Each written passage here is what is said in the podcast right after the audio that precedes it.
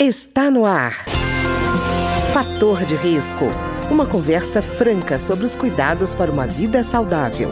A apresentação Humberto Martins. Olá, no programa de hoje nós vamos conversar sobre cuidados paliativos. Você vai entender o que é exatamente isso, que está assumindo uma importância muito grande à medida que a população brasileira envelhece. E para conversar conosco sobre esse tema, temos aqui hoje a oncologista Valesca Marques de Menezes Machado, que é do Departamento Médico da Câmara dos Deputados. Doutora Valesca, tudo bem? Tudo bem, Humberto. É engraçado, a gente está falando de cuidados paliativos. Esses cuidados paliativos estão incluídos desde 2002 no SUS e ainda assim as pessoas nem sabem, a maioria das pessoas com quem eu converso nem sabem da existência do cuidados paliativos, né? Por que isso, hein, doutora Valesca? A senhora tem ideia? É, infelizmente ainda há um, um desconhecimento muito grande da população. Eu acho que isso tem vários motivos. Uma das causas é que, dentro da medicina, apesar de ele já existir há muito tempo, é uma especialidade relativamente nova, que vem em crescimento principalmente nos últimos anos, como você disse, com o envelhecimento da população. Apesar de já estar incluído no SUS desde 2002, somente no fim de 2018, foi aprovada uma política dirigida especificamente para o desenvolvimento dos cuidados paliativos dentro do SUS. Então, a gente acha que isso vai trazer mudanças, isso vai trazer mais divulgação a respeito dos cuidados paliativos. Então, apesar de já existir dentro do SUS desde 2002, somente agora ganha mais força. Mas eu acho que isso vai mudar já está mudando. Uhum. E doutora Valesca, a gente está falando de cuidados paliativos, quem nos ouve pode não entender exatamente do que, que a gente está falando. O que são exatamente os cuidados paliativos? Então, cuidado paliativo é uma abordagem para promover a qualidade de vida dos pacientes, dos seus familiares e entes queridos, diante de doenças que sejam graves, doenças que possam ameaçar a vida ele atua através principalmente da prevenção e do alívio do sofrimento. E o sofrimento em todos os sentidos, não somente o sofrimento físico, né, por exemplo, o controle da dor, de náuseas ou de outros sintomas, mas também o sofrimento de origem espiritual, de origem psíquica, de origem familiar nas relações familiares. Então é uma abordagem multidisciplinar que envolve inúmeros profissionais de saúde, não é centrado no médico, e o foco é qualidade de vida, prevenção e tratamento de todo o sofrimento. Quer dizer, doutora Valesca, que estamos acabando com aquela história de ouvir no consultório, enfim, em qualquer lugar, que diz assim para o paciente: não há mais nada a fazer com você. Isso acabou, isso, né? Isso acabou, isso não existe. O cuidado paliativo ele sempre tem o que fazer pelo paciente e o foco da atenção é que muda. O foco aqui não é uma doença a ser curada. O foco aqui é o doente, é o paciente, entendido como uma pessoa que tem uma biografia, como uma pessoa que tem autonomia para tomar suas decisões, que tem as suas preferências. Então a gente nunca vai dizer para o paciente que não há nada a fazer. E o cuidado paliativo, isso é importante que se entenda, ele não é voltado para pessoas que estão em processo de morte. Essas pessoas também vão ser cuidadas pelos profissionais da área do cuidado paliativo. Mas o cuidado paliativo pode entrar muito precocemente no curso de doenças graves. Então, vamos citar o exemplo de um câncer. No começo, o foco maior do câncer vai ser no tratamento para o controle do câncer. Isso é fato. O paciente vai fazer quimioterapia, pode precisar de radioterapia, mas o cuidado paliativo já pode entrar nesse momento em que esse paciente ainda tem perspectiva de viver algum tempo, para controlar os sintomas do tratamento, para controlar a dor. Então, o cuidado paliativo não é só o cuidado com quem está morrendo, é um cuidado também com quem está morrendo, mas é um cuidado de todos os pacientes que têm doenças graves. E, doutora Valesca, eu acho interessante que a senhora frisou a questão da multidisciplinaridade, né, de, da participação de vários profissionais, médicos, enfermeiras, psicólogos, assistente social, profissional envolvido em área de reabilitação. Toda essa equipe está em volta do paciente, né? Ele se sente amparado de fato, né? Sim, o cerne do cuidado paliativo é a multidisciplinariedade. Então, se envolve o médico, mas o cuidado não é centrado no médico. Psicólogo, enfermeira, assistente social, capelão, às vezes líderes espirituais podem atuar junto a cada paciente se isso for importante para ele. Então, sempre o foco é que se envolvam todos os profissionais. Inclusive, em muitas ocasiões, o que a gente vê é que o paciente se identifica muito mais com um profissional do que com outro. Então, às vezes, o paciente tem uma relação muito boa com a enfermeira e a enfermeira vai ser a referência desse paciente. E o médico toma ali um, uma posição secundária, uma posição de controle de sintoma, mas quem vai ser o, a referência do paciente é um outro profissional. Então, o cerne do cuidado paliativo é isso. Todos os profissionais são envolvidos e igualmente importantes. E, doutora Valesca, pelo que a senhora está falando, o paciente também participa bastante do processo, né? Sim. Na verdade, a gente preza muito dentro do cuidado paliativo pela autonomia do paciente. Então, desde que ele possua a capacidade para compreender o que está acontecendo, é importante que ele expresse os seus desejos. Então, sempre temos o cuidado de que o paciente saiba o que está acontecendo com ele, quais são as suas opções de tratamento, ele pode participar, ele deve participar. Então, isso é fundamental. Alguns pacientes optam por delegar essas decisões, mas ele mais uma vez tem o direito de escolher quem é que vai ajudar nessa tomada de decisão. Então ele pode determinar que um determinado membro da família vá tomar as decisões por ele, mas isso também é uma escolha dele. Então é crucial no cuidado paliativo que a gente preserve a autonomia do paciente. É, desde que as escolhas estejam dentro do que é adequado do ponto de vista do cuidado ele é totalmente autônomo para fazer suas escolhas.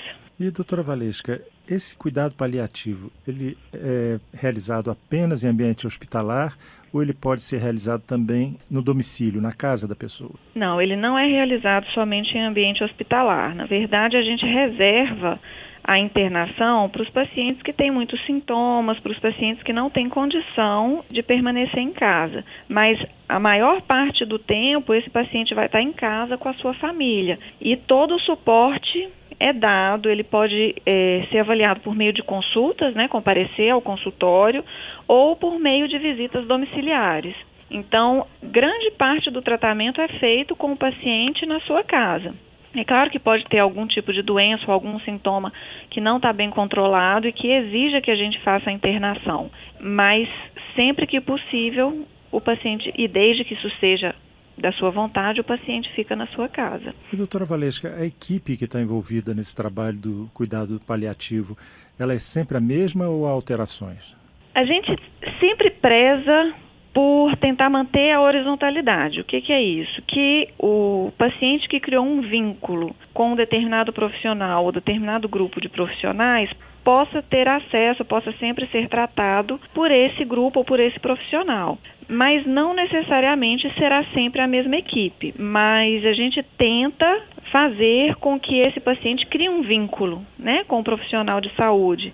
Então, é uma coisa que é, é desejável, mas não é algo que é um pré-requisito. Mas a gente tenta criar um vínculo, a gente tenta manter uma equipe coesa e uma equipe mais ou menos para aquele doente.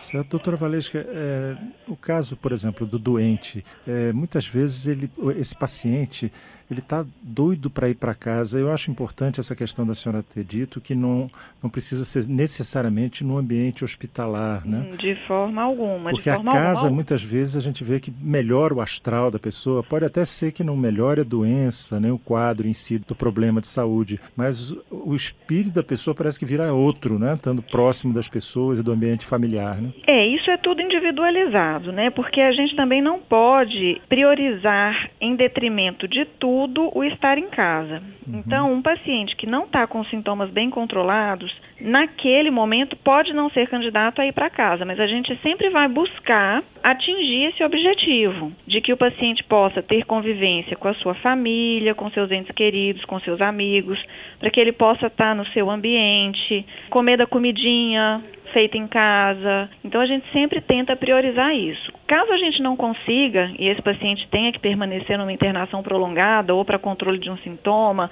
ou porque a família não tem condição de cuidar em casa, porque às vezes é um doente muito complexo, a gente também prioriza dar acesso à família a esse doente, mesmo no ambiente hospitalar. Então, muitas vezes a gente libera para que venha alimento de casa, a gente libera para que a visita possa ocorrer durante todo o período, para que sempre esteja uma pessoa presente junto àquele paciente.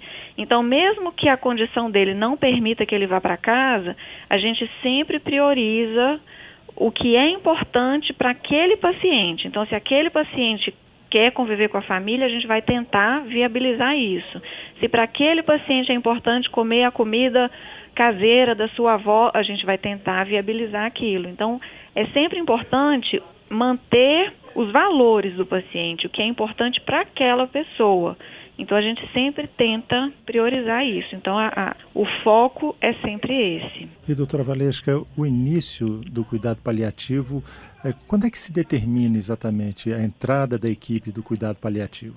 Isso é muito variável de acordo com o serviço onde você está, né? Se você está num serviço privado, num serviço público, das condições que você tem. É, então a gente pode, por exemplo, determinar que todo paciente com diagnóstico de uma doença grave, mesmo que naquele momento ele ainda esteja num processo de tentativa de controle, tentativa de cura, você já pode entrar com cuidado paliativo, já vai haver o benefício. O que acontece é que muitas vezes, principalmente quando a gente está falando de hospitais públicos, a gente não tem condição de absorver todos esses pacientes. Então, muitas vezes nós priorizamos aqueles que têm sintomas mal controlados, aqueles que têm doenças já próximas do processo ativo de morte, ou daqueles pacientes que têm alguma, alguma questão mais importante, às vezes um conflito familiar, uma dificuldade numa tomada de decisão.